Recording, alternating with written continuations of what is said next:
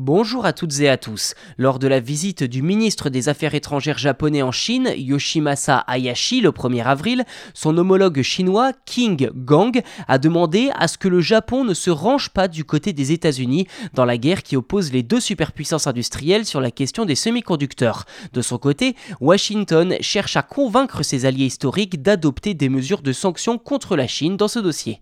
En octobre dernier, l'administration Biden a durci ses sanctions sur les exportations de semi-conducteurs vers la Chine. Ainsi, de nombreuses entreprises chinoises placées sur liste noire ne peuvent désormais plus importer de composants électroniques américains ou de machines nécessaires à la fabrication des puces. Un coup dur pour l'industrie chinoise qui doit désormais faire face à ces restrictions.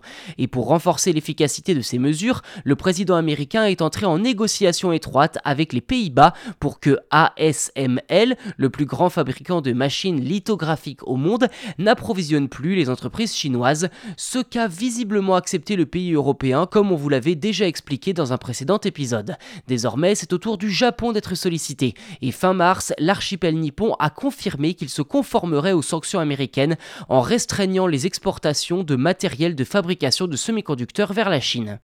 Et cette décision a été très clairement mal perçue par Pékin.